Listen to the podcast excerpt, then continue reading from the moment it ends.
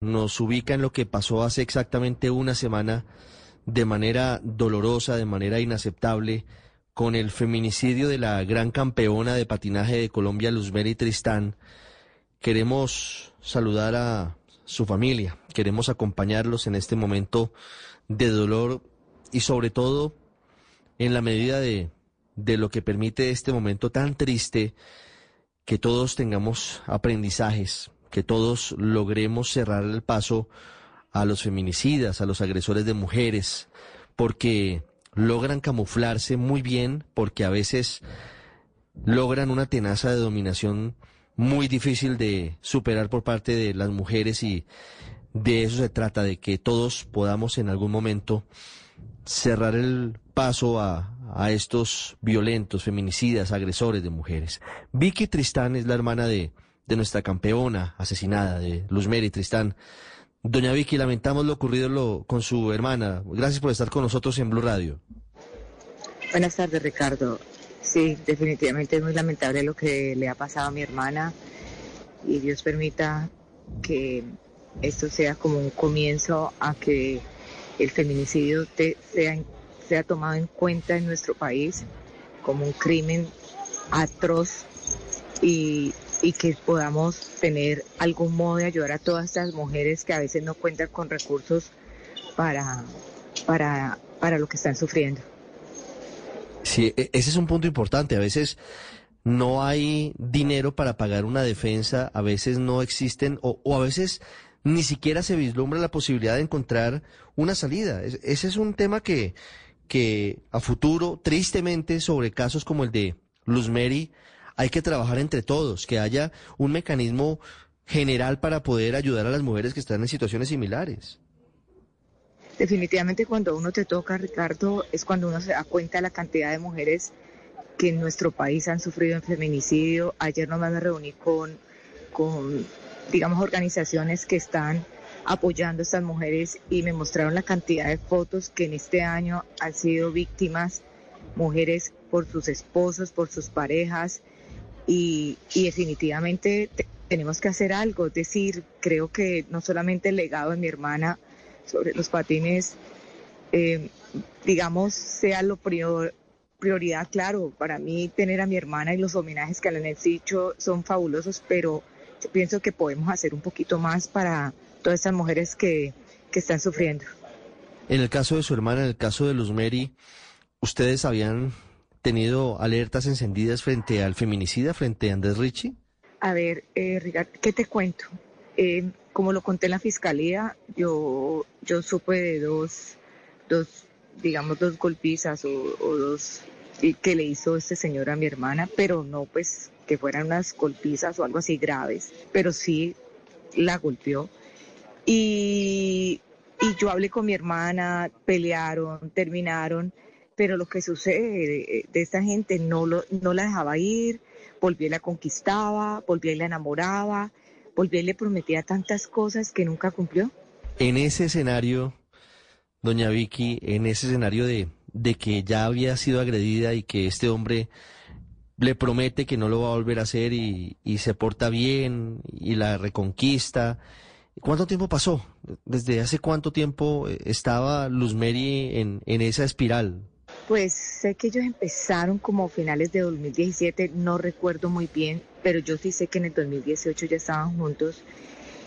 el primer maltrato, no recuerdo bien qué, fecha fue, perdón, pero el segundo fue como hace un año, año y medio, y, ellos habían terminado, volvieron, pero que yo me enterara que, que había otro maltrato, tenga seguridad que, no sé, tal vez eh, hubiera encendido otra alarma porque esto nos cogió a todos por sorpresa.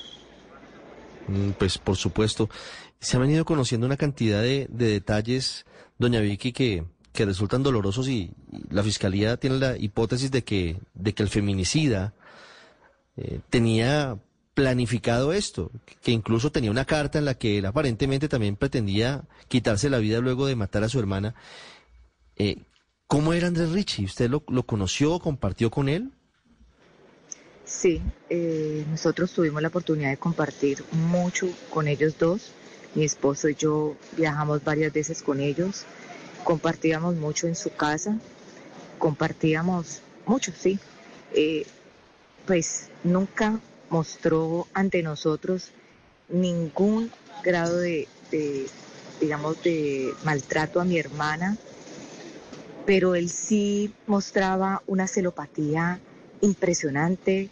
Varias veces fuimos testigos de, esos celos enfermizos, donde yo le decía a mi hermana que tuviera mucho cuidado porque una persona celosa podía ser pues peligrosa, aparte de que se montaba como en unas películas absurdas. Entonces, pues simplemente se le advertía, pero, pero de que llegara y que yo pensara que Andrés fuera a matar a mi hermana, no creo que nunca se me pasó por la cabeza.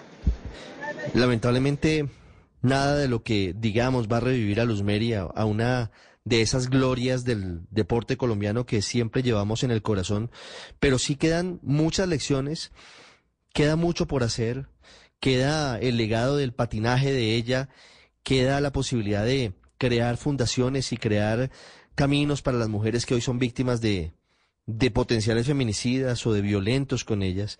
Eh, doña Vicky, pero yo quisiera preguntarle por algo que, que esbozó la defensa de Andrés Richie, pero que la fiscalía definitivamente descartó, y es que pretendía rebaja de pena cuando el feminicidio no tiene rebaja de pena.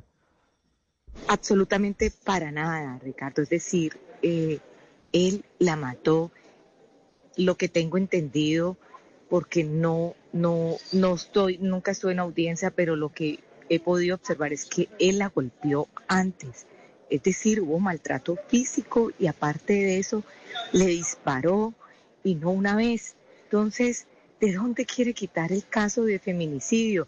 ¿A, quién se le ocurre decir que fue simplemente un homicidio? No, es feminicidio, lo que es la palabra. Él la maltrató y luego la mató.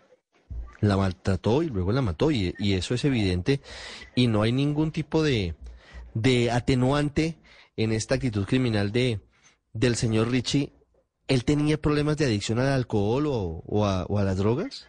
Fui testigo varias veces en, en su, digamos, alcoholismo porque él tenía que estar tomando todo el tiempo. Muy pocas veces, digamos, se podía observar sobrio, pero a, a las drogas, claro que sí, todos lo sabían.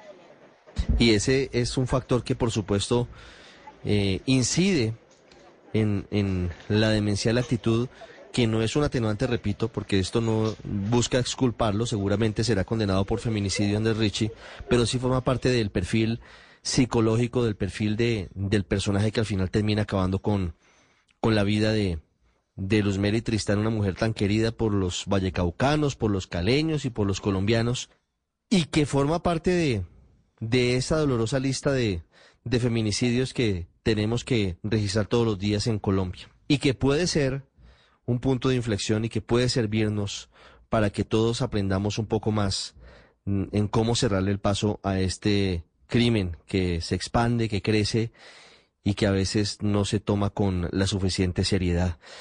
Doña Vicky Tristán, muchas gracias por contarnos esta dolorosa historia, gracias por contarnos en medio del dolor y del luto lo que ocurrió con su hermana y, y estaremos muy atentos a todas las acciones que, que ustedes como familia emprendan precisamente como legado de Luz Mary para que haya herramientas para esas mujeres que son víctimas de maltrato y que a veces no tienen una ruta clara de cómo superarlo.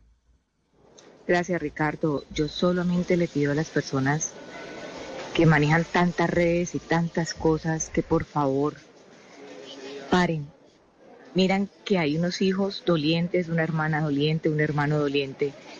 Y no es fácil ver muchas cosas que pasan por las redes. Solamente les pido, por favor, que piensen que es algún familiar el que está en este momento en, esa, en cualquier foto.